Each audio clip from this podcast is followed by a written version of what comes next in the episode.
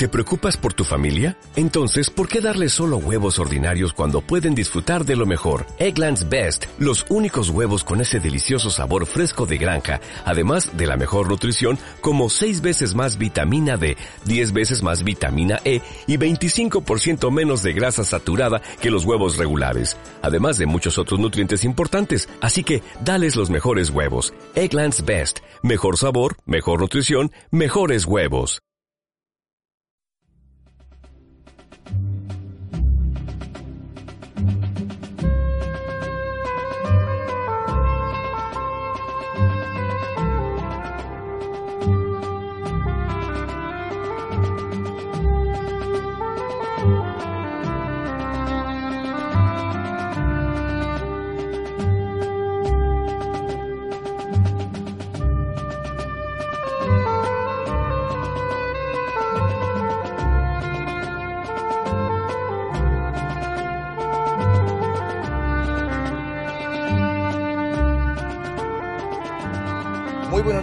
Oyentes.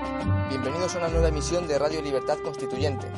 Hoy es 2 de diciembre de 2015. Nos acompaña en el estudio don Gabriel Albiac. Muy buenos, Muy buenos días. días a todos. Y por supuesto, don Antonio García Trevijano. Muy buenos días, don Antonio. Igual, y como siempre, con Gabriel salen programas muy redondos, porque los dos sabemos escuchar y atenernos exactamente al tema que proponemos, no nos vamos por las ramas. Muy- es de lo que se trata. ¿sí? Pero es que es muy difícil. Quien no tiene la disciplina, el interior, de cuando escribe o cuando estudia, de concentrarse en el tema, no dispersarse, es muy difícil que en el diálogo respete luego la... Es cierto, Es muy difícil. es cierto. Tú, por ejemplo, Dalmacio, como eh, cuando escribe se concentra, pero luego en un diálogo, como es tan ocurrente, pues se va por las ramas mil veces, porque le da igual, es reírse. Bueno, pero es le da- divertido. le da la- es- pero es muy quiere divertido. divertirse. Exacto. Venga, vamos. Muy bien. Vamos a comenzar con Cataluña. En la portada del diario El Mundo, leo, el Tribunal Constitucional liquida la resolución soberanista por la vía rápida. El tribunal resuelve declarar inconstitucional el acuerdo de, de desconexión del Parlamento. En páginas interiores, en la página 8, leo, el Tribunal Constitucional fulmina la declaración independentista.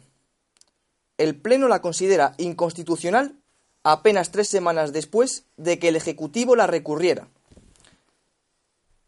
El Gobierno domina los tiempos, sostiene el Gobierno. Esto con respecto al mundo. En el diario El País esta noticia no viene recogida hasta la página 24 y aparece en el faldón de la página. Leo. El Constitucional busca un fallo unánime que anule la declaración. La vicepresidenta catalana, Neus Munté, sostiene que solo respetarán la voluntad de las urnas del 27S. Don Antonio, don Gabriel, Bien. Como hoy estamos solos, Gabriel Albiac y yo, es fácil sostener un diálogo riguroso, coherente, puesto que los dos somos tan respetuosos con la lógica y con el orden de las discusiones. Bien, en primer lugar, la noticia del mundo es correcta y está de- de- dedica- está puesta donde debe de estar, en la primera, en la portada y en la página inmediatamente eh, de Nacional referente, porque es la noticia más importante de hoy es esta. Quizá, Antonio, únicamente habría que matizar que es una previa más que una noticia, porque la noticia se tiene que estar produciendo en Es estos iba- momentos cuando y salga la Te lo programa. agradezco, es lo que iba a decir. Exacto, Es decir, lo que es la, eh, la, da- la redacción del mundo está es inteligente, porque no miente, dice la verdad, pero los verbos que utiliza y los titulares dan la impresión de que es que ya lo ha tomado. Y lo que quiere decir es que hoy se está tomando y probablemente a esta hora pues ya se sabrá bien sea la redacción completa del texto del Tribunal Constitucional declarando nulo de pleno derecho la declaración del Parlamento que fue impugnada por el gobierno de Rajoy, o bien hará público la resolución por unanimidad de todos los vocales y, y anunciando que mañana se publicará el texto. Esas dos son, y no lo sé porque en la radio no sabemos cuál es. Pero en fin, vamos al fondo del asunto. Y le propongo a Gabriel el siguiente método de análisis. Primero, como en toda discusión, sea jurídica o sea lógica, planteamiento del hecho, de la situación, definición de la situación. Estamos ante una situación jurídica o política. Puede haber muchas situaciones que sean a la vez jurídicas y políticas, pero no es imposible que se planteen situaciones jurídicas que no sean políticas y a la inversa. ¿En qué clase de, naturaleza tiene la declaración del Parlamento, perdonar para no repetir palabras, en el Parlamento de Cataluña? ¿Qué naturaleza tiene la declaración del 27 de septiembre? ¿Era un acto jurídico o un acto político? ¿Qué diferencia puede haber? La diferencia es muy sencilla. El acto político tiene un efecto político, si solamente es político. Si es jurídico, tiene efectos jurídicos y si no tiene dimensión política, solamente se queda en lo jurídico. ¿Qué naturaleza tuvo eh, la declaración del Parlamento?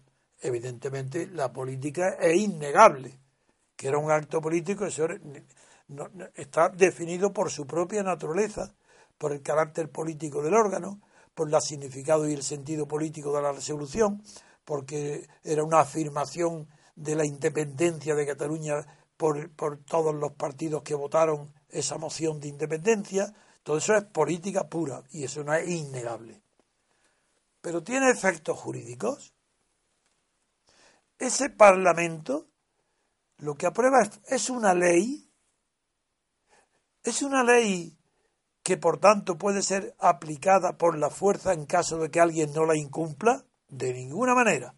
Aquello no era una ley, y ni siquiera una propuesta de ley, era una moción o declaración donde se, se decía que ya estaba la República, estaba literalmente se ha acabado el periodo de la autonomía de Cataluña y comienza hoy la era de la independencia de la República Catalana.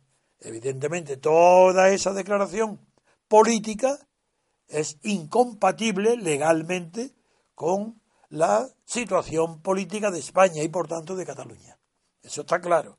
Así que políticamente es un acto político contrario al significado y dimensión política que tiene la situación política de toda España. Pero ¿qué pasa con, el derecho?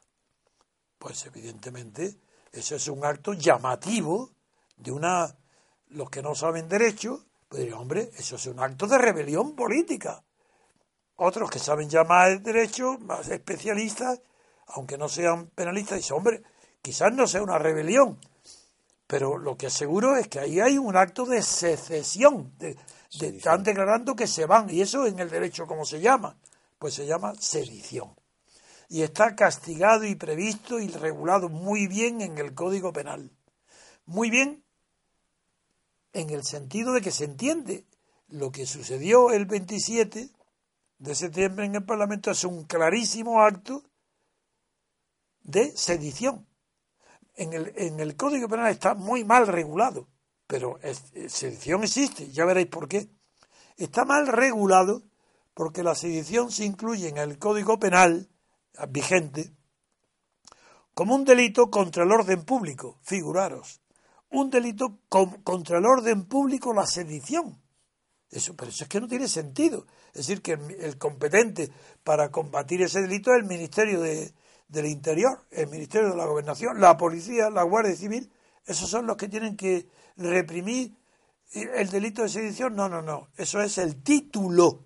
Pero el contenido y lo que cuenta en la interpretación de las leyes no es en caso de conflicto o diferencia. No es el título ni la ordenación capitular de los códigos, ni siquiera del Código Civil. Lo que importa en las leyes es el contenido preceptivo de cada norma. Y esas normas de interpretación son insoslayables. Antes que saber lo que una ley dice, Primero, hay que observar el método rigurosísimo para averiguar qué es lo que dice la ley, porque todas las leyes necesitan ser interpretadas. Y no hay una ley, por clara que sea, que necesite no, que no necesite ser interpretada. El viejo adagio latino de que en lo, claro, en lo claro no necesita interpretación es falso. Porque para decir, claro, un lego cualquiera puede decir, esto es claro, sí, sí. Pero un jurista no. Para un jurista no hay nada claro. Porque si un texto de un artículo o de esta declaración del Parlamento de Cataluña resulta claro, previamente a decir esto es claro, el jurista hace un juicio de claridad. Y solamente después del juicio de claridad aplica las normas que se refieren a, cómo interpretar las leyes claras. Pero, pero antes hay que definir cuándo es clara y cuándo no. Bien, aplicado estos términos a la declaración del Parlamento de Cataluña, resulta evidente, Gabriel, para un jurista, resulta evidente que es un acto de claridad meridiana en la dimensión política y de cierta duda, oscuridad en su dimensión jurídica. Es decir, eh, que el significado político está al alcance de cualquiera. Es un acto de rebelión, no porque no hay fuerza armada, es un acto de sedición previsto y castigado en el Código Penal.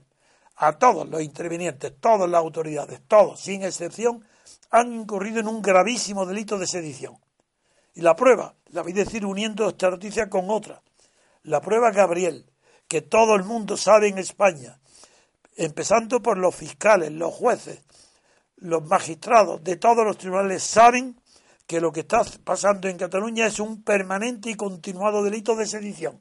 Y la prueba es la siguiente. Hoy aparece en la prensa la noticia de que siguiendo las instrucciones del fiscal general de la Audiencia Nacional, eh, el señor Zaragoza, los fiscales de Cataluña han mandado ya a la Audiencia Nacional varios atestados en los que piden la aplicación del Código Penal, sedición, traición y todas las todas las eh, normas penales que castigan a la traición y la sedición, la Guardia Civil ha hecho atestado condenando a los eh, ayuntamientos de Seo de Urgel y de Calais de que han cometido esos actos y están ya en la Audiencia Nacional. He aquí el resultado. Figuraros bien los que me oyen y tú, Gabriel, por tu rigor filosófico, lo que implica este desorden. Primero, están ya en la audiencia acusados de rebelión y sedición. Digo, lo de rebelión es un error, porque cuando no hay fuerza armada no, hay rebelión. Pero en fin, acusados de sedición los alcaldes de dos ayuntamientos catalanes porque obedecieron y reprodujeron y aprobaron lo que dijo el Parlamento el 27 de septiembre. Es decir, que están acusados de sedición los alcaldes de ayuntamientos que aprobaron la, resolución de, independentista del Parlamento que hoy acaba de anular el Tribunal Supremo, el Tribunal Constitucional. ¿Cómo es posible? ¿Cómo es posible que a unos pobres alcaldes de ciudad o ricos, pero que a unos alcaldes de ayuntamientos los estén ya investigando por sedición y que lo que han hecho es aprobar lo que ha, lo que ha dicho el Parlamento y nadie juzga al Parlamento. Pero esto, ¿qué desorden? España no existe jurídicamente. Es una vieja tradición, Antonio, porque acuérdate que eso fue exactamente lo que pasó en su momento. Eso fue lo que pasó en su momento con el, con el, con el GAL. Eh, un ministro, un ministro del Interior acabó procesado y en la cárcel mientras que el presidente del gobierno, que era el responsable de las actuaciones de ese ministro del Interior, eh, no solo no fue condenado, no solo no fue procesado, sino que eh, los jueces de la audiencia insistieron en que había que eh, evitar que fuera anatemizado, que fuera perjudicada su imagen. Es, es, una, es una historia fantástica la de este país, en función de la cual son precisamente siempre los subordinados los que acaban eh, pagando eh, el pato por sus superiores. Pero ¿cómo explicar que un periódico como El País o como El Mundo, es igual, estén publicando en, en, por- en grandes titulares. La Audiencia Nacional investiga a dos ayuntamientos por apoyar la resolución independentista acusados de sedi- rebelión, sedición. Sin haberlo hecho previamente eh, a eh, los, miembros del Parlamento pero si que, lo que han hecho, votaron eh, es que lo que dice aquí, dos juzgados investigan esto por si los miembros del Pleno Municipal cometieron delito de sedición en la moción del Ayuntamiento de apoyo a la resolución independentista del Parlamento catalán. vale, no, no, sí, está muy Bueno. bien, pero previamente el Parlamento catalán, claro, Es que, es que, si no, que es, siempre- que es el que inicia. ¿Pero qué significa esto? Esta incoherencia jurídica im- implica una incoherencia política. Y es que no se atreven, sabe todo, lo- todo el mundo del derecho español, sabe que estamos viviendo en Cataluña, estamos presenciando un gravísimo delito de sedición por la Generalitat, Arturo Mas y compañía, parlamentos, todo. Y sin embargo no se hace nada. Se manda al Tribunal Constitucional. Es que ahí voy. El orden de mi intervención es que viene aquí, a lo que hemos empezado. Mi orden es que todo el magistrado saben que se está cometiendo un gravísimo delito de sedición. Y en lugar de ir al Código Penal a acusarlo, Rajoy se le ha ocurrido la extravagancia de ir al Tribunal Constitucional. Es que eso es lo que no se entiende desde el punto de vista, digamos, de un no especialista en derecho, como es mi caso. Eh, lo que está en juego, eh, con toda, eh, ¿cómo decir? Con- tiene todo el viso de ser un delito. ¿Qué demonios pinta el Tribunal Constitucional Cero. en la persecución de un delito? Cero. Para la persecución de un delito están los tribunales de justicia, porque hay algo que tú mejor que yo sabes y que a nuestros oyentes conviene dejarles claro. El Tribunal Constitucional no es una instancia No, jurisdiccional. está fuera de la Es jurisdicción. decir, no corresponde al ámbito del Poder Judicial.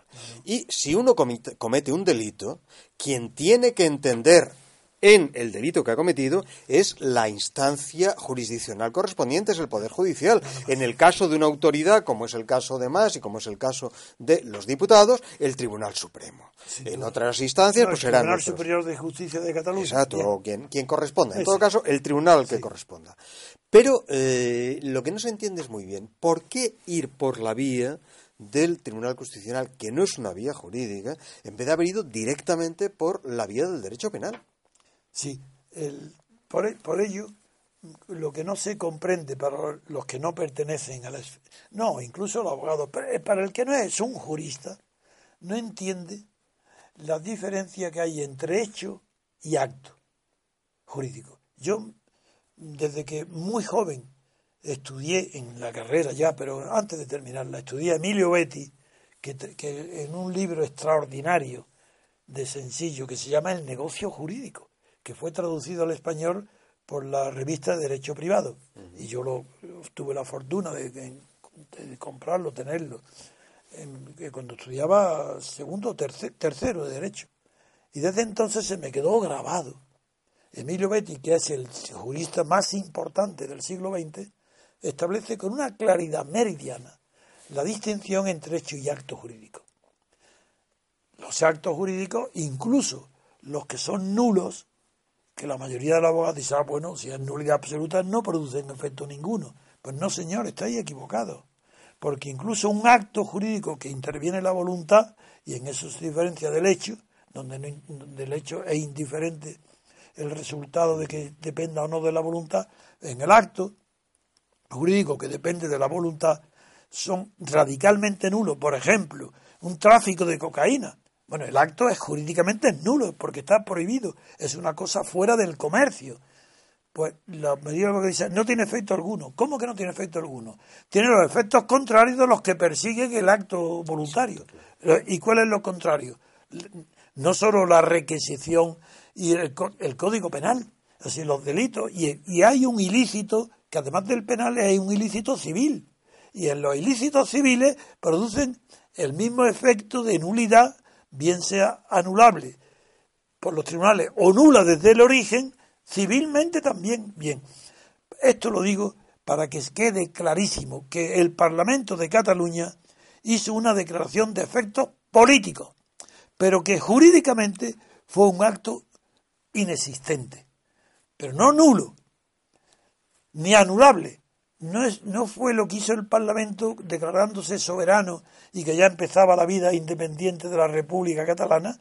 Eso, declaración, como no tenía efectos operativos ni efectivos, ni modificaba inmediatos, ni modificaba la situación jurídica donde recaía, así Cataluña sigue siendo la misma antes y después de esa declaración.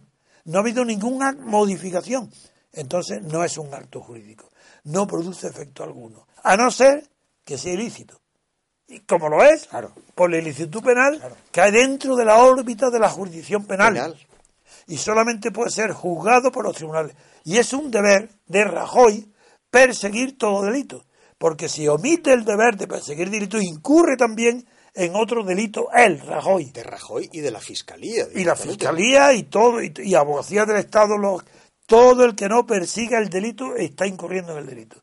En esta situación tan azarosa, tan anormal como la española, se comprende entonces la, que se rían los catalanes porque ahora la señora Monté, eh, la, vicepresidenta. Neus, Neus, sí, la vicepresidenta, se ríe como es natural, dice, ¿y, y, y, qué? Además, la propia Folqué, que es la presidenta de la Asamblea Nacional, del Parlamento, cuando ahora se ha, se ha arrepentido, no es que se ha arrepentido, todo el mundo lo ha acusado de cobarde, y no es verdad, es que son más inteligentes a ellos en el delito y en sus, en sus actuaciones ilícitas, son más inteligentes que tanto el Tribunal Constitucional como el Gobierno español en la respuesta o represión de los actos ilícitos que se están cometiendo por las autoridades catalanas.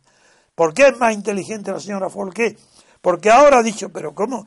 ¿Qué me piden a mí? Pues si aquello fue una mera declaración de intenciones, si aquello, y es verdad, ello no tuvo contenido normativo ninguno, era un contenido declarativo y por tanto no tenía efecto jurídico ninguno, nada más que ser motivo, antecedente psicológico para juzgar el delito, pero nunca para ser fundamento de nulidad, como ahora está acordando el Constitucional, que es a lo que voy.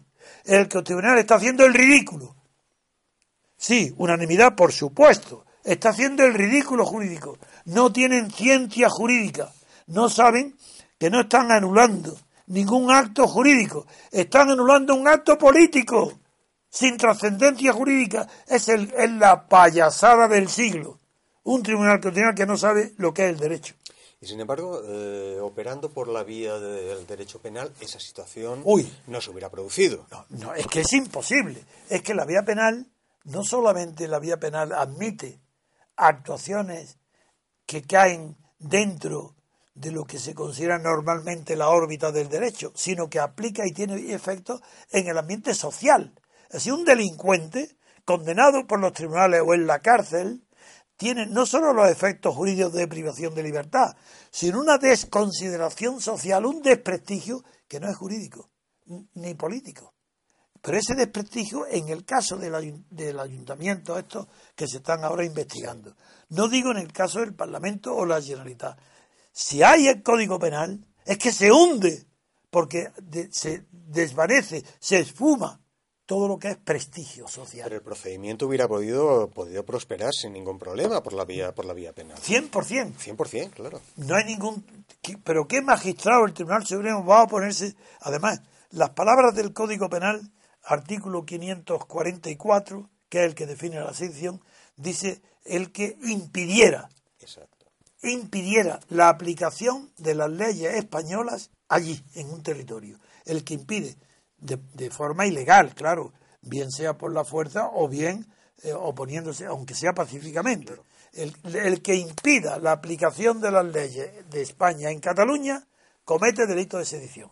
No, que de manera notoria, pública, todos esos adjetivos sobran, porque son basta, basta que sea público el alzamiento patente. Tiene todos los requisitos. Y si faltaba poco, hay un artículo, el 548, que dice porque el delito de sedición, a diferencia de otros delitos, no necesita que la secesión esté consumada. claro.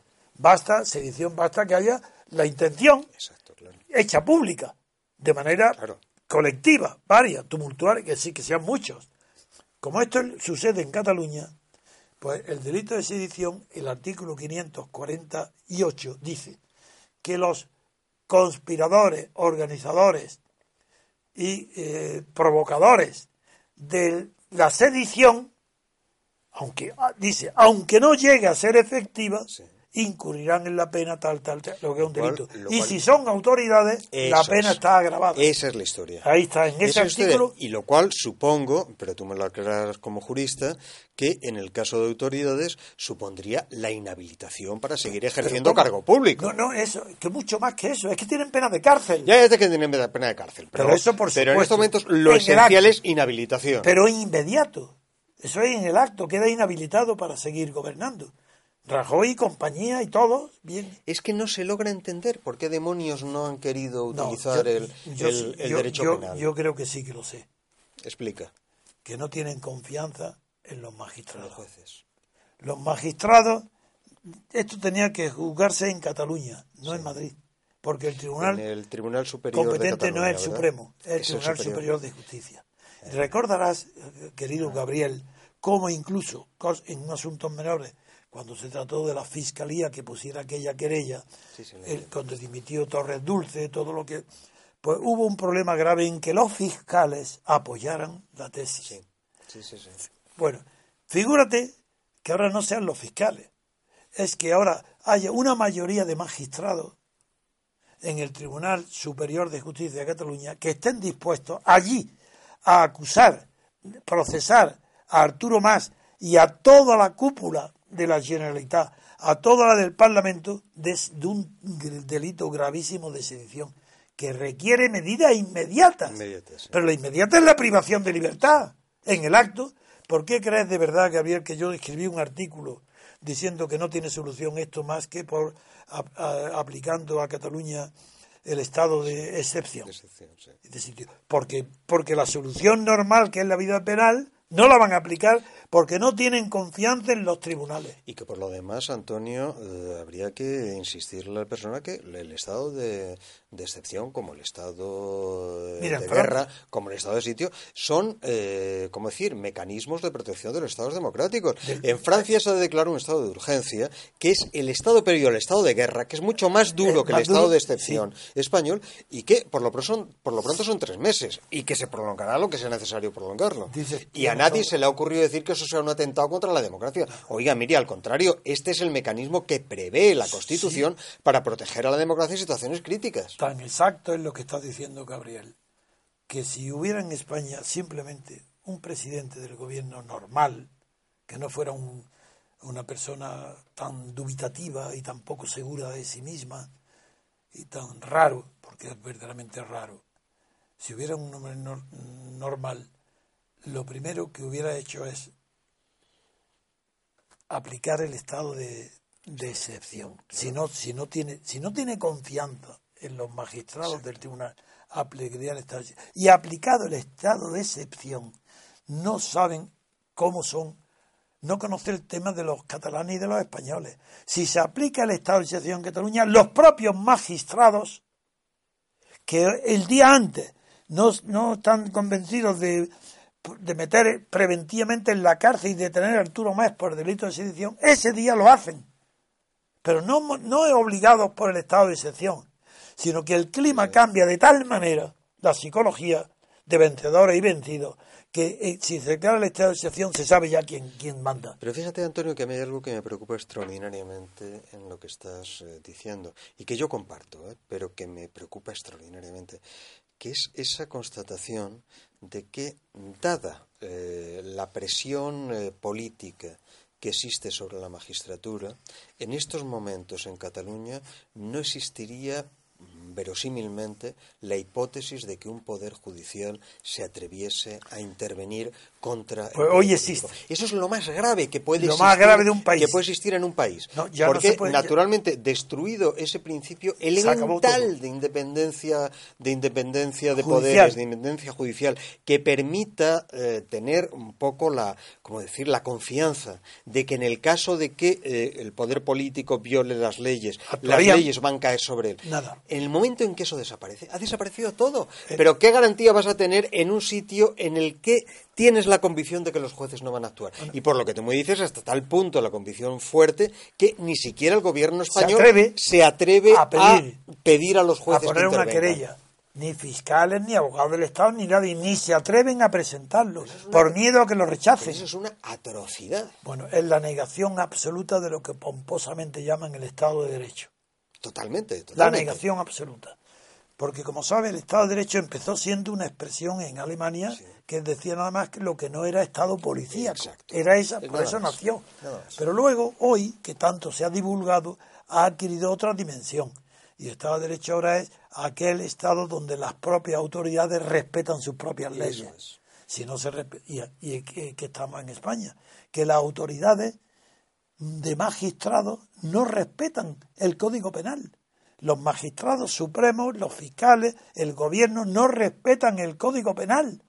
Pero ¿por qué entonces qué legitimación puede haber para el robagallina? Como dijo uno, un, alto cargo de la magistratura. Pero si es que el robagallina eh, no tiene un fundamento moral eh, más grave que, que un delito de sedición, que es contra la historia. Si es que no, es un delito. Pero técnicamente no existe la posibilidad de hacer comparecer a las autoridades catalanas ante el Supremo. Se tienen que pasar necesariamente por... forzosamente. Pues entonces, efectivamente, Ahí tienes está. toda la razón. Tiene que ser allí. Pues entonces tienes toda la razón. Allí no hay ninguna posibilidad. Y eso fue la razón, Gabriel, que yo, primero sabes que yo no soy penalista, pero como jurista el derecho penal me basta coger un minuto y sé de qué, de qué va. Bueno, yo no había estudiado el derecho penal, pero era tan monstruoso y tan claro el delito de sedición que yo anuncié aquí que pondría una querella yo contra Arturo Más por sedición. Bueno, entonces me puse y otorgué los poderes al abogado, todo, y cuando me pongo a estudiarlo me di cuenta que no puedo, porque la ley Primero, porque me encuentro la dificultad que me costó Dios y ayuda a encontrar un procurador que aceptara una, un- una querella por, por delito de sedición contra las autoridades catalanas. Segundo, la ley propia ley, al decir que impide el el delito de sedición, porque los otros códigos no dice que impidan, hace, hace falta, con mucho menos que impedir hay delito de sedición. Pero como en el, en el español pusieron primero delito de- clasificado como de or- contrario al orden público, lo cual es una brutalidad. Bueno, porque eso es para robagallina el orden. Es otro nivel. Otro nivel, bien. Eso, y segundo, al, al- al- al ver que era solamente impedir, me di cuenta de repente que los sediciosos catalanes estaban bien aconsejados, porque ellos hasta ese momento que yo había intentado no estaban a- a- eh, no estaban impidiendo la aplicación de la ley española, estaban imponiendo una doble legalidad, la suya. Y hoy mismo, cuando todas las declaraciones que me han- lo que más me sorprenden es que todos declaran que ellos están haciendo que cómo van a ser un delito ni nada malo, cuando los soberanistas, los independentistas dicen que lo que están es aplicando la voluntad mayoritaria del pueblo expresada en las elecciones del, del 27 de septiembre. Entonces, cuando veo eso, digo, uy, ahí se- ahora sé, ¿cómo va a haber un magistrado del tribunal en Cataluña que se atreva a procesar por un delito gravísimo de sedición, encausarlo, a unas autoridades que están convencidas que han aplicado la voluntad expresada por el pueblo? ¿Que ellos qué delito hacen? que están utilizando la coartada populista básica Ya. de utilizar un proceso electoral para algo distinto que aquello el para fin- lo cual el proceso Claro que sí. electoral se ha Sí, producido. eso es. Bueno, es, es tan monstruoso que ni hay Estado de Derecho. Ahora comprenderás por qué mi indignación llega. No, mi indignación, mm, no, porque yo la verdad, por qué mi rabia llega hasta el extremo de organizar una marcha a Cataluña. Porque eh, yo sé eh, por qué no se aplica en Cataluña las leyes. ¿Por qué los tribunales no cumplen? Entonces voy a dar moralidad a Barcelona, a la plaza, voy en mi discurso de verdad, lo que voy a hacer es inculcar la moralidad política, que es una moralidad porque no puede haber una política de, de espalda a la moral. Aunque la ciencia política sea una ciencia, ah, desde Maquiavelo, distinta de la ciencia moral, desde, desde Maquiavelo, y en contra de Aristóteles también, sí. Sin embargo, no puede haber una política eh, noble que no esté basada en principios morales. Por políticas, todo estará permitido para conquistar el poder, ¿de acuerdo? Pero una buena política es inseparable de la moral. Entonces voy a inculcar moralidad, es decir, valor cívico, a los catalanes no soberanistas, para que allí mismo en Cataluña impongan su criterio moral y político a magistrados, jueces, para hacer lo que apliquen las leyes. Y, y, para eso he convocado una marcha donde asistan. Oye, ¿sabes que tengo ya prometida la asistencia de delegaciones de 43 provincias españolas? Ya van a ir con su cartel de provincias, Alicante, Valencia, Extremadura, Badajoz, Álava, del País Vasco las tres. El País Vasco va con delegaciones pidiendo a los catalanes que van allí a apoyar a los catalanes que no quieren separarse de España, de, vienen del País Vasco. Estoy tan orgulloso de haber expuesto mi nombre, mi vida, mi, mi, poco o mucho talento jurídico, desde luego, eso lo reconozco. Que yo, no, pues si no tengo rival, si en España no hay nadie que me responda jurídicamente, y políticamente hago lo que puedo, y es con las pocas fuerzas que pueda reunir, ir a Cataluña para decir lo que está sucediendo ahora en Cataluña es la traición de los magistrados. Eso es terrible. Esta, esta Eso es, es terrible, efectivamente. Si uno llega a la conclusión de que las instancias más altas de la magistratura en Cataluña no se van a atrever a actuar, efectivamente estamos ya estamos en la crisis institucional más grave en la que se la más grave en la, que está y está y es el, yo percibo esa situación. Y por eso pido la aplicación del estado de excepción porque aplicado el estado de excepción te estoy seguro Gabriel al día siguiente en 24 horas los mismos magistrados que hoy es imposible que admitan admiten toda clase de querellas ante un estado de excepción por Dios un magistrado pero si esos son son el símbolo de la cobardía es que es terrible eso. Si no hay jueces valientes en España ni en ninguna parte. Pensar que la magistratura. Son funcionarios. Pensar que la magistratura va a actuar en función de cuál sea la correlación de fuerzas Exactamente, dentro lo estás del definiendo. conflicto político. Lo estás definiendo. Eso, es desesperante. O sea, no hay pues nada lo más estás definiendo, Gabriel. Científicamente, sí. Depende de la correlación de fuerzas que un magistrado piense de una manera o de otra. Es decir, que no piense de ninguna manera.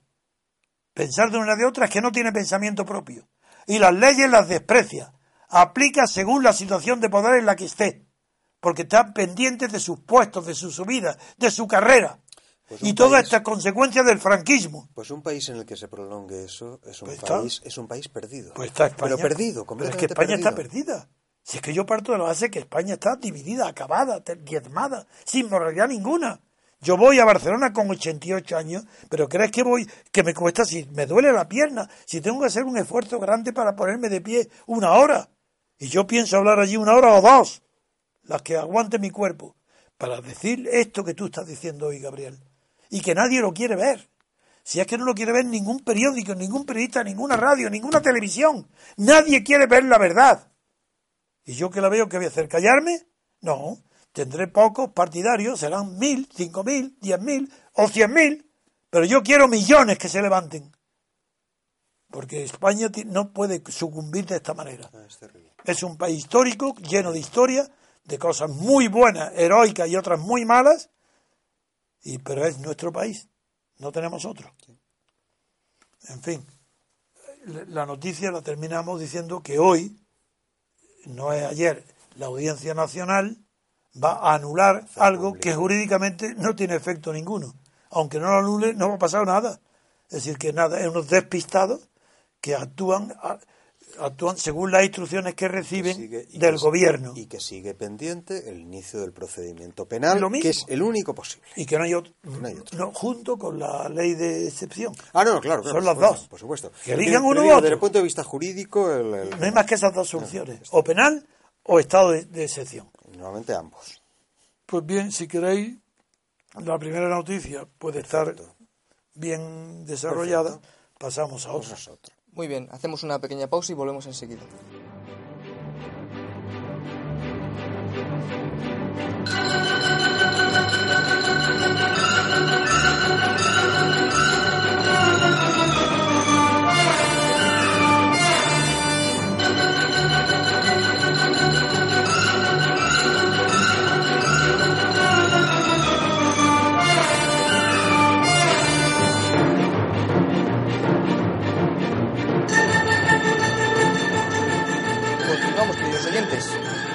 Segundo bloque vamos a analizar la siguiente noticia que viene publicada en el diario El País, en su página 27, a la derecha. Morenés resalta la cooperación del ejército... Morené, el ministro de Defensa. El ministro de Defensa español, sí.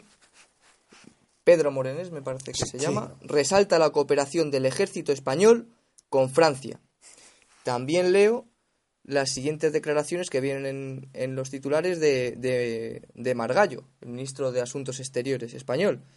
Dice literalmente, otros países deben hacer algo más para llegar a nuestro nivel. Don Antonio, don Gabriel, Bueno, esto es ya el colmo del cinismo.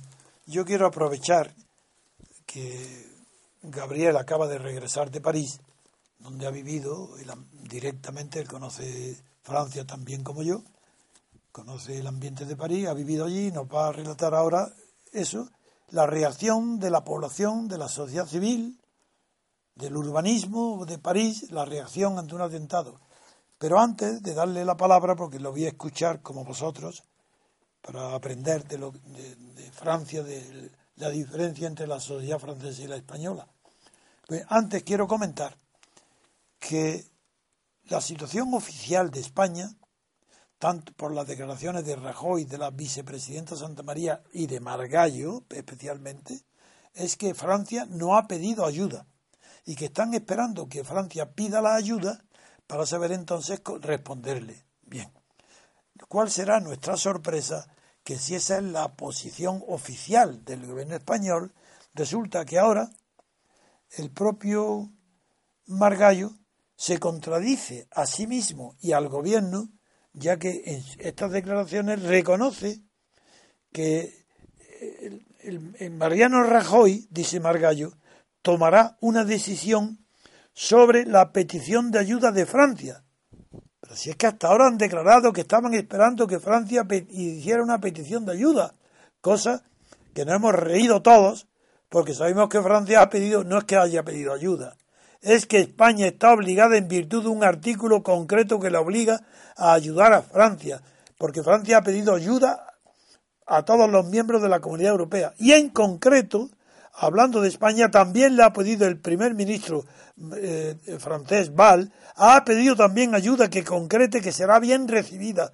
Pues bien, a pesar de que están negando continuamente que Francia haya pedido ayuda, es decir, a pesar de la mentira permanente, ahora Margallo reconoce que ha habido una petición de ayuda de Francia para combatir el Estado Islámico ISIS, pero que esa ayuda, la, Marijano Rajoy la tomará, la decidirá literalmente, entre comillas, cuando haya que tomarla, con independencia de cuál sea el ciclo electoral. Ah, Como le están acusando de que Rajoy no quiere tomar ninguna decisión sobre envío de tropas extranjeras a África o al extranjero, a donde sea, eh, tropas españolas, porque está pendiente del resultado electoral. Es decir, como es cierto que Mariano Rajoy ha subordinado su interés de ser elegido o tener la posibilidad de ser elegido, ha subordinado toda decisión, y tanto nacional como intencional, comprometida hacerlo después de las elecciones, ahora el, el lacayo de Rajoy, que se llama eh, Maragall, dice que sea cual sea el ciclo electoral, el ciclo, en vez de decir el momento, pero el ciclo bien, pues que Rajoy tomará la decisión cuando haya que tomarla. En cambio, Morenés llega aún más lejos, porque aunque Margallo acusa a otros países que deben hacer algo más para llegar al nivel español, es decir, algo más es decir, no nos da la gana en ayudar a Francia. Eso es lo que sería superar el nivel español. Que digan, no queremos, no nos da la gana. No que ya lo hará después. Morené, el ministro de Defensa, lo que ha dicho son que, eh, que hoy estamos haciendo el 30% del transporte estratégico de África. Pero si es que lo que están haciendo hasta ahora es indiferente. Si lo que están haciendo hasta ahora ya estaba previsto y sabido por Francia cuando pide el auxilio a la unidad europea. Y cuando va, se le pide ayuda al gobierno, ya sabe lo que está haciendo. Y le están pidiendo algo más que eso. Y es una ayuda concreta ahora. Pues bien, Morenet dice que está haciendo eso y que está eh, impresionado por lo grande y la cantidad de esfuerzos que está haciendo el ejército español en África. Bueno, y ya en Bangui eh, está alabando, porque hay 22 militares españoles integrados en la misión europea de asesoramiento en Bangui. Eso es la ayuda que le están prestando a Francia. Bien, ahora le pregunto a Gabriel que así como en España estamos acostumbrados al histerismo, en Francia hay dos fenómenos que impresionan vistos desde fuera y ahora tú vas a analizarlo por dentro. ¿A qué se debe? ¿De dónde viene ese grado tan alto de sentido de la responsabilidad y el civismo? Por un lado, los dos aspectos son, por un lado, que el presidente Hollande es un hombre desprestigiado, débil, poco inteligente, poco carácter, poca moral, pero ¿qué tiene en Francia el cargo ahora desde De Gaulle, porque antes no lo tenía, ¿eh? desde De Gaulle el cargo de presidente, que los que han sido presidentes después, como Mitterrand, o incluso Giscard o Chirac, todos ah, salen revestidos de una aurea que antes otros presidentes no lo tenían.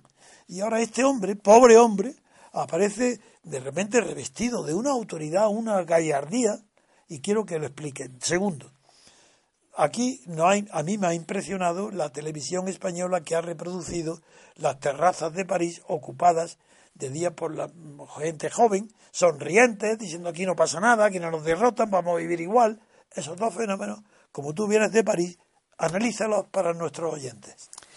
Sí, vamos a ver, yo eh, fui enviado por, eh, por, el diario ABC inmediatamente después de los atentados para hacer una serie de crónicas que duraron a lo largo de todas las semanas siguientes. Yo llegué el lunes y volví el domingo por la noche. Eh, desde el primer momento, si quieres, para, para un observador español, yo ya había hecho el mismo trabajo unos meses antes cuando el atentado de Charlie Hebdo, o sea que he podido tener ah, la, doble perspectiva. Hay que puedes compararlo. Exacto. Eh, lo que lo que para un observador español llama inmediatamente la, atención es el contraste con el tipo de reacción española. E inevitablemente eh, te viene, claro, a la, a la memoria la reacción, eh, de, la reacción del 11M. Eh, tocha. El número de muertos es eh, muy similar, los atentados pueden parecer paralelos. ¿Cuál es la diferencia básica? Vamos a ver, la diferencia básica es que a las seis horas del atentado. ¿De cuál de ellos? De, eh, en este caso, tomemos el de ahora. Eh, pero en, el otro caso fue muy similar. ¿El de París? Sí, sí, sí, el de, el de noviembre. Bien. A las, a las seis horas del, del, atentado de, París, del atentado del Bataclan, eh, el presidente de la República comparece para eh, decir que eh, considera que Francia está en guerra contra el Estado Islámico y que esa guerra se va a hacer hasta las últimas eh, consecuencias. Punto primero. Naturalmente que tú le decías hace un momento, Hollande es probablemente el político socialdemócrata más débil, más insignificante de toda la socialdemocracia europea.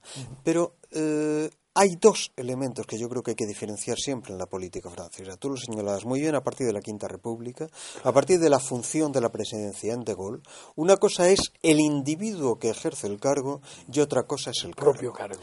Hollande estuvo a punto de eh, ser víctima de ese atentado, porque, eh, como tú sabes, los 200, vamos, los 130 y tantos eh, víctimas del Bataclan eran solo una parte del atentado previsto inicialmente. Pues el atentado de Bataclan tenía que haber coincidido en el tiempo con un atentado terrible en el estadio de fútbol en el cual estaba presente Hollande. Un atentado de esas características en un campo de fútbol, si los servicios de seguridad no hubieran liquidado a los dos individuos que iban a hacerse saltar eh, y hubiesen logrado hacer saltar, hubiese sido una mortandad eh, aún más espantosa. Eh, Hollande comparece inmediatamente después de que lo hayan sacado en helicóptero del, del, estadio. Y la primera impresión que tienes al verle es la de un hombre entero. no, no, no, que va, que va, de un hombre muy afectado, muy, muy hecho polvo pero da exactamente igual. Cuando unas horas después comparece como presidente, el que comparece no es el François Hollande, individuo más o menos timorato. El que comparece es un presidente que sabe perfectamente que su función de presidente de la República no le deja más que dos opciones: o irse a casa o proclamar la guerra, que es eh, lo que hace. E inmediatamente convocar la sesión conjunta en Versalles de eh, Parlamento y de Senado para hacer esa proclamación eh, solemnemente. Miren ustedes, eh, nos consideramos en guerra y eh, vamos a hacer esta guerra hasta las últimas consecuencias. Y vamos a hacer todo lo necesario para destruir al Daesh en su territorio, que es donde hay que destruirlo.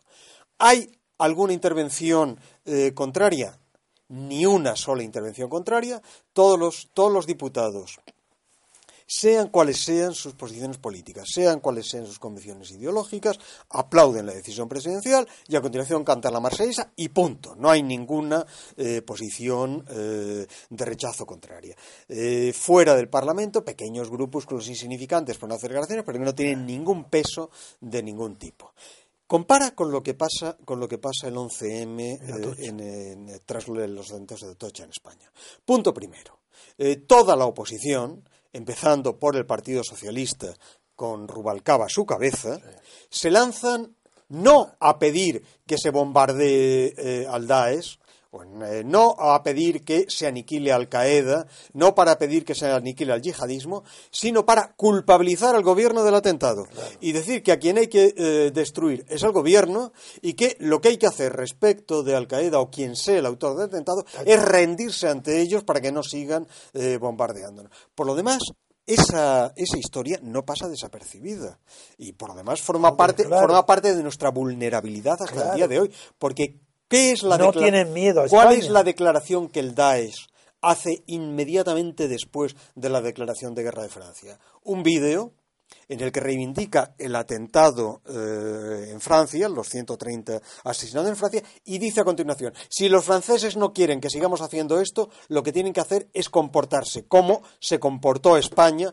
tras el atentado de Atocha. Eso yo no lo sabía. Repítelo. está el vídeo. Sí, eh, Francia no quiere que le hagamos atentados, lo que tiene que hacer es lo que hizo España en 2004 después del atentado de Atocha. Es decir, rendirse. Eh, eso es suficiente. Eso es suficiente. Eso es, eso es, como para darte vergüenza. Es, para huir de Como para darte vergüenza de. Yo no sabía esa declaración. pues la tienes en YouTube. inmediatamente. Inmediatamente después de la declaración de guerra de, de, de, Hollande, eh, el Dash eh, eh, cuelga en Internet. Esto hay que difundir. Yo en Barcelona lo voy a proclamar. Pues el, el, el, vídeo del Daesh lo tienes en YouTube, no tienes ningún problema para, para encontrarlo. Pero eso es tremendo. Es, tremendo y es absolutamente significativo. Pero antes tú estás asombrado diciendo... Quien se, rinde una vez no puede esperar que nadie le respete. Se acabó. Está muerto. Está muerto. Y lo que estabas ahora hace un momento comentando es, es, es muy importante. ¿Por qué ahora mismo nadie quiere hacer ninguna muestra de apoyo público a Francia antes de las elecciones. ¿Por qué? Pero ni, ni el gobierno, ni, Podemos. el Partido Socialista, ni Podemos, ni Podemos únicamente Ciudadanos. Y yo pienso que ahí han tenido un elemento diferenciador que es verdaderamente admirable. ¿Y está pidiendo algo Ciudadanos? Hombre, sí. Lo que Ciudadanos, lo que Ciudadanos ha dicho es bombardear. Hay que apoyar los bombardeos contra la... ¿Y qué es lo que ha conseguido? Que inmediatamente saliese eh, el... Bueno, prescindamos de adjetivos el eh, caudillo de Podemos para Ah, decir Pablo Iglesias. y estos estos de que- que- eh, diciendo que no tienen piedad de Raca, de los muertos en Raca. Exactamente. que Ya, son iguales ya que de intervenido París. para decir que, Que son iguales. Ciudadanos solamente sabe pedir bombardear, Eso. bombardear, bombardear. Sí, sí. Pues mire, sí, efectivamente, mientras no se bombardee, y no solo se bombardee, mientras no se intervenga en tierra y se acabe con toda esa tremenda eh, potencia eh, militar económica y de financiación de terrorismo exterior, que es el Estado Islámico, no hay ninguna posibilidad de eh, garantizar eh, la no existencia de atentados cada vez más fuertes en Europa. Porque el funcionamiento del Estado Islámico es muy sencillo. El Estado Islámico es un Estado, realmente. Es un Estado que ocupa la zona que provisionalmente una ocupación de territorio tiene. Tiene, claro que tiene. Eh, eh, tiene controlado el territorio que abandonó el eh, ejército estadounidense por orden completamente demente de Obama. Sí. Ese territorio no es cualquier territorio. Es Ese territorio, eh, que incluye a Mosul, Sí, ocupa una, una zona de producción petrolífera Mosul, extraordinariamente importante. Eh, El Estado Islámico tenía ya una financiación muy importante desde el inicio, antes del inicio del conflicto, eh, a través de eh, Qatar, Sí. Dubái e indirectamente De Arabia. Arabia Saudí, es decir, realmente de toda la zona de los Emiratos. A partir del momento en el que ocupa Mosul, se hace con toda la liquidez bancaria de eh, los bancos de Mosul, que eh, es una... eh, Claro. El es- petróleo. que es una- no, en primer lugar el dinero. Sí, pero el dinero procedente del petróleo. Y a continuación, y a continuación, el control de la producción de petróleo. Claro. Toda la zona eh, que está ocupada por el Daesh es una zona importante de producción petrolífera y eh, pasa a comercializar todo ese petróleo. Ese petróleo, naturalmente, no, no- no- no lo vendes en latitas, no te vas a- a- a- al rastro a vender latitas, no. Ese, ese, ese petróleo se comercializa por dos eh, grandes eh, vías. Por un lado, los camiones cisternas que comercializan a través de Turquía Eso es. y por otro lado los oleoductos Que van de eh, Dubái, Qatar, eh, Emiratos. Todo eso supone que en estos momentos el Estado Islámico posee primero eh, unas finanzas extraordinarias como no las ha poseído jamás ninguna organización de corte terrorista, jamás. En segundo lugar, una zona en la que opera eh, el, eh, la Sharia, en la que opera el, Sí, sí, el- la, ley musulmana, la ley islámica. la ley, en esta- hasta tal punto que se ha restablecido la- hasta tal punto que se ha restablecido la esclavitud. Hasta tal punto que hay mercados de esclavas en estos momentos en Mosul y en Raqqa. Hasta tal punto que eh, la, eh, el informe de eh, la ONU sobre la venta de esclavas en, en la zona eh, eleva la cifra a una cifra que este verano, cuando se hizo el informe, estaba entre 10 y 15 mil mujeres vendidas. Eh, ¿Quién ha hecho el informe ese? ¿De dónde procede? es un informe de la ONU, de la Secretaría de Protección de, de la Mujer. Se puede encontrar en. Bien, bien. en- Pero es la en- ONU la que lo ha- Sí, sí, sí, sí. Puedo darte la referencia exacta, incluso la, la- el link eh, a través del cual se puede entrar en el, en el, en el, en el informe. Eh, todo esto. Eh, ah, perdón. Y en tercer lugar, una infraestructura eh, de intervención militar en Europa muy importante, que opera por un modo muy sencillo. Eh, los sectores eh, jóvenes salafistas en Europa son en estos momentos una parte esencial de reclutamiento de soldados para el Estado Islámico. No tienen que irse allí, al Sí, territorio. Sí, claro que se van. Están en Bélgica, desde ahí No. preparan los atentados. No, no, no, no, no. A ver, a ver, no, a ver, a. Primero, tú tienes que formar militarmente a... Sí, Esos enseñarles. jóvenes son pequeños delincuentes. Están, están habituados a tirar de navaja o en el límite a tirar de recortada. Pero no, pero no a una formación militar propiamente dicha. Lo normal es que estos, eh, si tú tomas, por ejemplo, el caso, el caso del que dirigía el Comando de Francia es absolutamente eh, Ejemplar. About es ejemplar. Es un eh, joven belga que eh, era un pequeño delincuente, eh, un pequeño camello y delincuente eh, en Bélgica, que acaba en la cárcel, que en la cárcel tiene los primeros seleccionamientos salafistas, porque las cárceles en este momento en toda Europa son un centro de reclutamiento salafista importante, que una vez que sale de la cárcel es reclutado para irse a combatir eh, a la zona de Siria e Irak. Al territorio. Que, por cierto, entra en conflicto con su propia familia porque se lleva como acompañante para la guerra a su hermano pequeño de 13 años, lo cual hace que su familia lo repudie, como es bastante lógico. Eh, y a continuación, y ese es el mecanismo, tú te llevas, eh, o sea, tú reclutas jóvenes salafistas en Europa, los llevas a combatir en Irak, vamos, en Irak-Siria. A continuación, una vez que están formados, una parte importante de ellos son revertidos a sus países de origen. Y en esos países de origen son, son instalados como células autónomas con muy buen dispositivo armado. Tienes, por lo tanto, en primer lugar, eh, hombres que han combatido en el frente, y que por lo tanto tienen una muy buena eh, formación en el uso de armas. Y en segundo lugar, tienes eh, un armamento moderno perfectamente funcional que eh, el propio eh, Daesh va eh, situando en todas las ciudades europeas. En el momento en que tú quieras hacer funcionar esos hombres, que por lo demás tienen la mentalidad salafista del combatiente suicida, tú puedes perfectamente hacer que esos individuos organicen una matanza como se hizo en enero en Charlie, pues asesinando individualmente personas o eh, una matanza colectiva como la que se eh, efectúa eh, en noviembre. ¿Cómo puedes combatir eso en? Naturalmente que tienes que hacer un, trabajo de servicios de inteligencia para ir desmontando esas células. Pero seamos serios, tú puedes desmontar todas las células que quieras. Continuamente el Estado Islámico te podrá volver a colocar nuevas células en toda Europa. ¿Cuál es el procedimiento?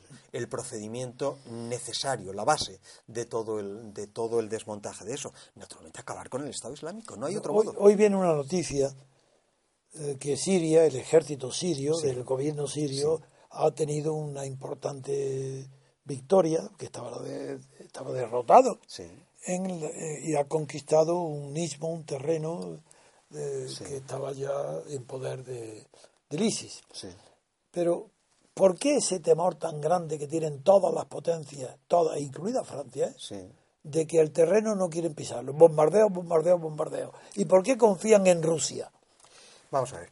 En Putin. ahí, en mi opinión, hay un precedente funesto que es el de Obama. Eh, el territorio donde está ahora el ISIS era un territorio controlado por el Estado americano. El ISIS se configura ahí en el momento que el Estado americano se retira y deja el territorio vacío. Pero era la parte de Irak, no era de Siria. bueno, pero es la frontera. Es la frontera y inicialmente el, Estado Islámico se configura en esa franja de Irak y a continuación pasa, a operar. Pasa a operar en Siria. E, inicialmente ni siquiera se llama todavía Estado Islámico, se llama Estado eh, Islámico de Irak y de Levante.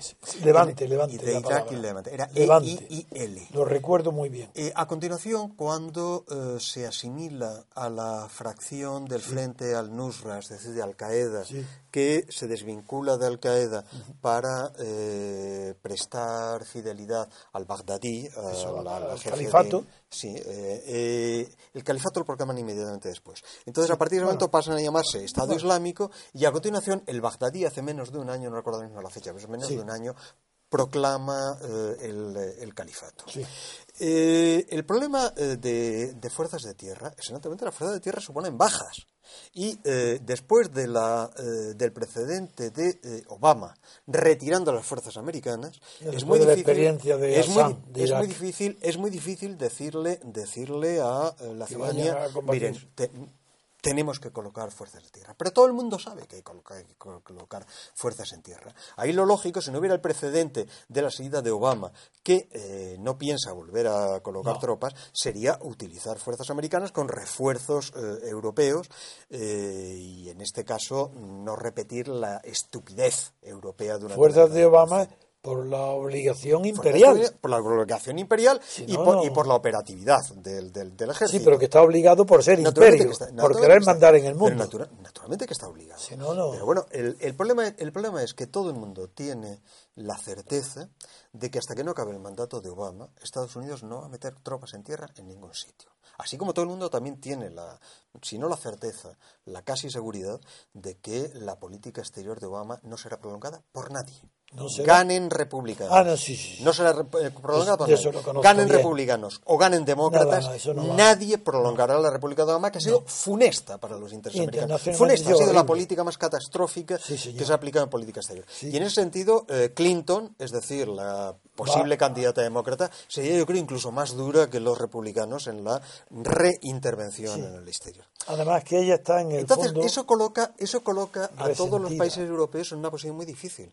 Las únicas fuerzas de tierra operativas, de hecho, son las americanas, eh, dentro de la OTAN. No van a intervenir hasta por lo menos dentro de, una- de un año- de algo más de un año, lo cual, lo cual es un plazo tétrico. ¿Qué es lo que queda? ¿Y por qué ese mimo a Turquía? ¿Porque quedan los, los kurdos para las tierras, para que vayan allí? Eh, ¿Los vamos, kurdomanos? vamos- vamos a ir por partes. ¿Qué pasa con ¿Qué Turquía es, entonces? qué es- qué es lo que queda? Lo que queda es, en tierra, las únicas fuerzas operativas que están combatiendo son, en el lado de Irak y de la frontera con, con Siria, los turcos. Los turcos, entre otras cosas, porque saben perfecto, digo los turcos, perdón, los kurdos. Los No, yo- kurdos, yo, estoy hablando de los kurdos. los kurdos porque pero saben- es un problema de Turquía. Sí, no, pero vamos por partes. Los kurdos porque saben perfectamente que es, no tienen eh, posibilidad. O sea, realmente los kurdos eh, no tienen más posibilidad que la de combatir o ser exterminados. No tienen, no tienen otra, no tienen otra alternativa. En el otro lado, naturalmente, la eh, dictadura, la atroz dictadura eh, de eh, Assad, que también sabe perfectamente que no tiene más alternativa que la de resistir o acabar, o acabar, o acabar liquidado. Eh, Assad, por un lado, tiene dos aliados históricos. Por un lado, lo que fue la Unión Soviética, que en la actualidad se prolonga en Rusia, y por otro lado, Irán, eh, cuyas eh, fuerzas en la zona, Hezbollah, han sido lo que realmente ha mantenido a eh, eh, Jafar al-Assad en pie en el momento en el que caían todas las demás dictaduras. La hipótesis en, en estos momentos de Rusia es muy sencilla. Es, vamos a ver, eh, en el momento en el que, en el momento en el que, eh, en el momento en el que eh, todas las potencias han abandonado la zona, nuestra hipótesis es mantener a Assad, utilizar la aviación rusa de un modo masivo, no del modo selectivo en que se ha utilizado la americana, sino de un modo masivo, para mm, machacar las posiciones del Estado Islámico y a continuación eh, hacer que en tierra eh, las tropas de Assad. Y si es necesario, y es la hipótesis que probablemente a eh, Occidente le da más miedo, y si es necesario el ejército iraní para eh, liquidar a eh, los eh, salafistas suníes del ejército Yo islámico. entiendo muy bien lo que está diciendo. La- ¿Qué sucede, ¿Qué sucede entonces?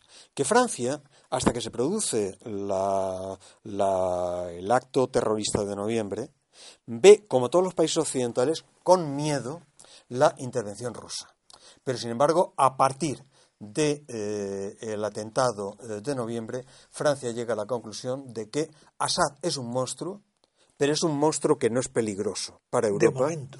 De, de momento no es peligroso para Europa, mientras que el. Estado, el Estado Islámico no es un monstruo, sino es un monstruísimo, Y pero al mismo tiempo actuando, actuando en Europa. Entonces, eh, ante una eh, perspectiva sin salida, la posición de Francia es eh, apoyar una coalición con eh, Rusia de cara a la destrucción del Estado Islámico. Entonces es cuando se produce el derribo del, eh, del avión americano en Turquía. Es. ¿Qué significa el derribo del avión americano en Turquía? Eh, perdón, del avión ruso en Turquía. Eh, bueno, un acto de sabotaje evidente. En el momento en que eso se produce en el momento justamente en el que Hollande está negociando con Putin. la, ¿cómo Sí, decir? señor. La función del derribo del avión ruso en Turquía es Turquía es miembro de la OTAN, Sí. por lo tanto la OTAN tiene defendida. por lo tanto la OTAN tiene que apoyar a Turquía, por lo tanto Hollande no puede llegar a un acuerdo con Rusia en el momento en el que Turquía está declarando claro. un conflicto con Rusia. Es decir, es un acto claro. de sabotaje contra fue sabotaje con- descarado. Hay que decir una cosa, y yo entiendo que es un rebuscamiento, pero eh, cuidado porque el Tratado de Washington, que regula el funcionamiento de la OTAN en 1949, lo que establece es que todos los países de la OTAN quedan eh, obligados a intervenir en defensa de cualquier Miembro aliado. atacado, Sí, artículo pero no, no, 5. sí, sí, pero especifica una cosa. En el caso de un ataque sobre Europa o sobre eh, América. Ahora bien, Turquía es Europa. Y el interrogante es grave, porque Turquía territorialmente, Entiendo lo que ha planteado. territorialmente tiene una fracción de territorio que está en territorio europeo es y otra eh, muy pequeña. El fanal. Y una fracción fundamental que es Asia Menor, Asia Menor. que es Asia Menor. Eso es Europa. Desde el luego, Imperio Otomano no fue Europa. Exactamente, es lo que te iba a decir. No solo no fue Europa, sino que el término Europa empieza a utilizarse Contra el Imperio precisamente para definir a aquello que se enfrenta al Imperio Otomano. Es más, por lo tanto, Otra cosa. por lo tanto, que Turquía pueda aducir el punto quinto Para del Tratado del sí. 49 Está en- para su defensa es más que dudoso si se toma en su literalidad ese Europa. punto quinto. Pero fíjate que el, el el llamado. La, la- la- primera vez que Europa, como tú dices, con actos se levantó para defender la independencia de Grecia contra el Imperio Otomano en los años 30, Exacto. pues se empleó el término libre determinación, no autodeterminación, Exacto, porque exacto, Grecia exacto. no era una colonia. Y por eso dijo libre autodeterminación. En cambio, poco después, 30, 40 años después, en la segunda mitad del 19, ya el austromarxismo, Otto Bauer, es, es crea Otto el término de auto que no se refiere ya Son a los- Grecia. son los austríacos los que Eso es. con eso, exactamente.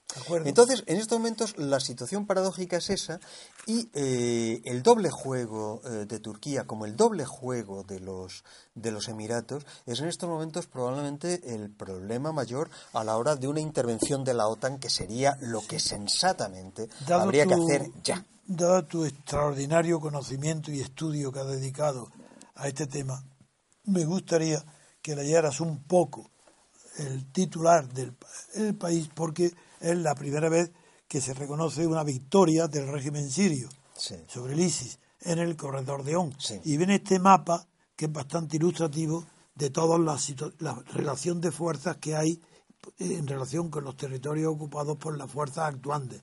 Y allí están todas. Si lo ves bien, mm, puedes decir si esto es un- tiene un significado, aunque todavía aquí no lo destaca, Sí. pero puede ser un cambio en la estrategia Sí. de las fuerzas operantes. Sí, sí, puede ser. Sí, no, claro que puede serlo. Yo pienso que en este momento se está registrando ahí un giro, que la actuación de Turquía tiende a tratar de refrenar ese giro, pero también te lo digo sinceramente.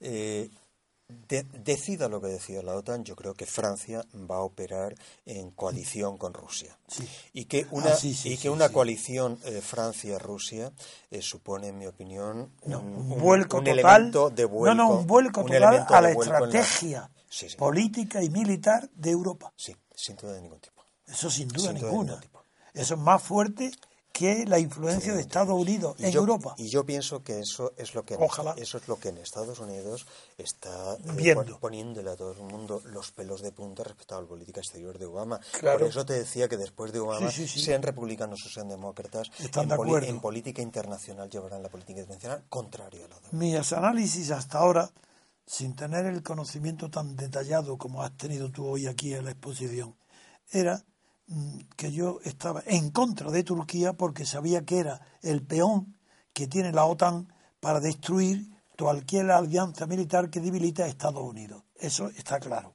Y segundo, como hace mucho tiempo que a través de esta pequeña radio vengo defendiendo la visión estratégica de Putin y de Rusia, tanto dentro- eh, hacia el interior de Europa como hacia afuera, he visto con muchísima esperanza el encuentro de Hollande y Putin.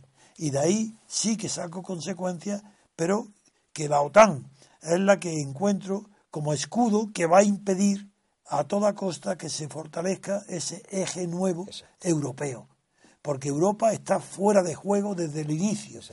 Y en cambio, si se une Rusia con Francia, es el inicio de una fuerza europea que puede tener porvenir. Y eso perjudica al imperio de Estados Unidos. Por lo demás, hay una cuestión que no se debe perder de vista. En el momento en el que se establece la presencia de Turquía en la OTAN, Turquía es eh, una eh, dictadura militar occidental. Sí. En estos momentos... Sí, que es distinto del No, no, no. europeo, ¿eh? No, claro, es que desde, desde, desde hace media docena de años, o casi diez años, no recuerdo ahora mismo la fecha, desde el momento en que Erdogan eh, toma el poder en eh, Turquía, lo que se produce en Turquía es la reislamización eh, de eh, Claro, Turquía contra la y el- reforma y el- laica. y el retorno a la eh, añoranza del califato. Sí, sí. Y no hay que perder en cuenta que eh, Turquía ha sido el último califato y que por lo tanto la reislamización de Turquía es un eh, factor esencial de cara a la configuración de ese eh, mundo del Y acuérdate de que Kemal Atatürk en su reforma terminó, lo último de todo fue cuando eh, directamente el enfrentamiento con el sultán. Ah, que, no, no, claro, que no, eso no, fue lo, que, lo que bueno pues lo que bueno si tú ves ahora mismo la situación en Turquía durante en la que durante medio siglo han estado prohibidas las, eh, la exhibición de eh, simbología islámica, islámica. Pública en estos momentos tú ves lo todos los reportajes sobre Turquía empezando por Erdogan y su señora y lo que ves y lo que ves a las, es a las mujeres Erdogan a las mujeres el- veladas y el retorno al, al Islam estricto. Es que la confusión que hay con Turquía, en la que a veces yo he podido también picar por mi afición a la historia, es que se confunde hoy en Turquía lo que es Occidente y Europa. Turquía es occidental, Exacto. pero no europea. Pero no es Europa. Y sin embargo, la tradición de, Atar- de Atatürk me ha hecho siempre inclinarme a que Turquía pudiera ser europea. Es que, es, que esa no fue, es. que esa fue la gran no apuesta. La gran apuesta de Ataturk Fue era esa. precisamente esa, la de europeizar Turquía.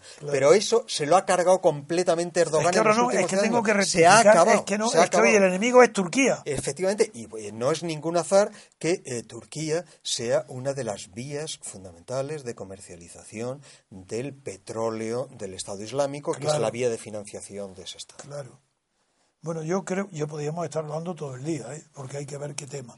Ahora, lo que sí me- le doy cierta esperanza es a esta noticia, porque dice que si la región esta donde está eh, golpeando, venciendo, de momento, el régimen sirio, al ISIS, es una región que conecta con Alepo, Sí, al norte, Efectivamente. Latakia, claro que al oeste, y sobre todo Damasco, la capital, al sur. Claro.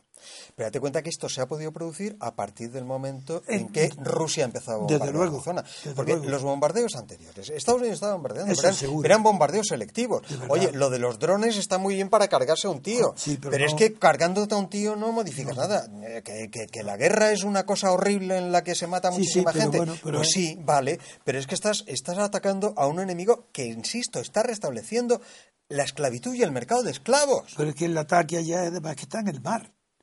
Así que para el petróleo, para todos los suministros, todo es que es otra Esclavo. vía. Que sí. Bien. Bueno, yo creo, no sé si el tiempo que llevamos ya es suficiente. Sí, llevamos una hora y cuarto, No, no vamos a cansar a nadie más. perfecto. No sabes qué alegría me da Hay que, que ser sintéticos. Sí, no, no, sí, y la alegría que me da de tu... Ah, no, no me no, no, No me- te no te respondido. dejo, no, No te dejo, deja. no, no te Ahí dejo, sí que me respondas, a- porque me has respondido al primer término. Segundo. El segundo era la reacción civilizada de la juventud francesa en París ocupando la- las bares y las la- terrazas. De la juventud. Eso y- es lo que de quiero. la juventud y de la no juventud. Es decir. Yo he visto en la televisión los jóvenes, por eso. Sí, pero el planteamiento básico es, era toda la población. Es decir, el planteamiento básico era el mantener la absoluta normalidad en la vida cotidiana, es decir, que los sí. bares se abriesen a las mismas horas, que los colegios se abriesen a las mismas horas, que las madres llevasen a los niños a las mismas paradas del autobús, que todo siguiese exactamente Como igual. si no hubiera es decir, nada, una serenidad abs- absoluta. Ahora, ¿por qué se puede mantener esa serenidad? Por la Pues porque hay un poder político que está haciendo lo que es su Eh, obligación. y yo voy a lo mío, porque hay un régimen político, un sistema político infinitamente superior al español. Mira, esta vez no ha habido manifestaciones. ¿Por qué? Las hubo cuando lo de Charlie, vamos, las hubo un millón de personas en, en París en la calle. ¿Por qué no había estas manifestaciones? Porque esta vez hay Porque actuación. se- no, porque se estaba, porque se había declarado el estado de urgencia. Porque hay acción. Claro, es que se había declarado el estado de urgencia, que insisto, es el paso previo al estado de guerra. Y naturalmente el ciudadano sabe perfectamente que en el estado de urgencia no es el ciudadano el que tiene que salir a la calle. Durante todo el día, las calles estaban completamente normales, en lo laboral, en, en los cines, en los restaurantes, en todo. Bueno, Ahora- eso es lo que yo resumo ahora, diciendo ahora bien, había ahora- Exacto. Ahora bien, Antonio, cuando llegaban las nueve de la noche, la ciudad se quedaba completamente desierta. sí. ¿Por qué? Pero todo el mundo sabía perfectamente que la Estaba- noche, la noche es el momento de los allanamientos. Claro. Y efectivamente, la, la- la ley de urgencia, entre otras cosas, permite el allanamiento sin necesidad claro. de los procedimientos judiciales. Claro. Y, en- y si tú ves los tres primeros días, yo recuerdo los tres primeros días, yo estaba alucinado. Aparte de eso, que yo estaba en mi barrio de siempre, que es un barrio, que es policía un barrio muy en notable, ahí no había nadie por la calle, pero oye, a la mañana siguiente leías la prensa. 500 Tre- 300 allanamientos. allanamientos. En tres días, 500 allanamientos. Y eso sí, al segundo día, naturalmente, uno de esos allanamientos te cazan a, todos, a todos los responsables. Claro. Muy bien. Bueno, pues nada, gracias, Gabriel. Gracias, Antonio. Por lo menos hoy te vas con un conocimiento mejor Eh, un Estado de Derecho jurídico estupendo. y yo con un conocimiento me, más voy, me actualizado. voy a poder hacer un, un- un doctorado en Derecho, Eso pero seguro, vamos. eso es bueno. Y yo me voy a actualizar con tu actuación que reviso la actuación de Turquía. Exacto, es importante. Voy a corregirla. La mutación, la mutación que supone para Turquía Erdogan, no nos damos cuenta de lo que es. ¿eh? Es, Es el, el- el- es el el retorno, es el retorno al califato. Se habla de está. islamismo moderado, cuidado, cuidado No, con lo del humanismo. Es que no existen eso. Eso no lo Es que ¿dónde eso no existe, Es que, eso no no, es que no existe. Eso no existe. ¿De acuerdo, Gabriel? Bueno, Perfecto. Muy bien, finalizamos el programa de hoy, queridos oyentes. Muchas gracias, don Gabriel, gracias, don Antonio. Les animamos a que sigan difundiendo el discurso que don Antonio pronunciará el día 19 de diciembre en la plaza de San Jaume de Barcelona. Y sobre todo que respondan y contesten a, a- a las tres o cuatro web, se llama, no, blog, Se, se las voy a que citar están apoyándonos. para Y que díselo y que le escriban, que nos están apoyando, eh, dándoles las gracias. escribamos masivamente. A Dolce Cataluña ya, eh, ya hemos comenzado a hacerlo, pero primero a sociedadcivilcatalana.cat. Segundo, convivencia cívica catalana.blogspot.com.es. Y tercera, que esta es muy importante también, crónicaglobal.com. Crónica. Les pedimos que envíen mensajes masivamente Para todos que los... nos apoyen masivamente los cuatro, porque vamos lo mismo que ellos quieren, pero vamos desde Madrid, de toda España. Si es que ya llevamos 43 o 44 provincias con carteles de toda España movilizados. Si eso no tiene antecedentes. Ayer no diré el nombre por si a él no le gusta, pero cuando ayer comenté con un antiguo ministro de Suárez, mm, pero muy influyente, con muchísimo poder y. Le comenté, le llamé para decirle que asistiera, no se lo creía. Y no me dejaba ni hablar. Dice, ¿pero qué está haciendo Trevijano? Pero si además, dice, ¿pero qué hace? Pero ese es un antecedente en el mundo. Una persona que ha convocado eso y además republicano. Digo, no, precisamente. Dice, pero ¿cómo? Es que tiene, hasta tal punto la idea de la República está asociada ya con la desaparición de España, con el separatismo, que los republicanos por Esquerra. Y digo, no, no, pero es que no sabes la ilusión con la que yo voy a Cataluña. ¿eh? Es que voy protegido, amparado y apoyado por todas las provincias españolas representantes, claro. Eh, so- Somos pequeños, pero toda España tenemos representantes, grupos de 15, 20, 30 personas, en que- pues son suficientes para ir de, de toda España. Y los catalanes, mira, esto que estamos haciendo es porque se están manifestando a nuestro favor, pero la- las, el- en- la- la- las redes sociales, los que no son soberanistas. En fin. Pues Muy bien, queridos oyentes, estamos en la acción. Nos vemos el 19 de diciembre. Hasta mañana.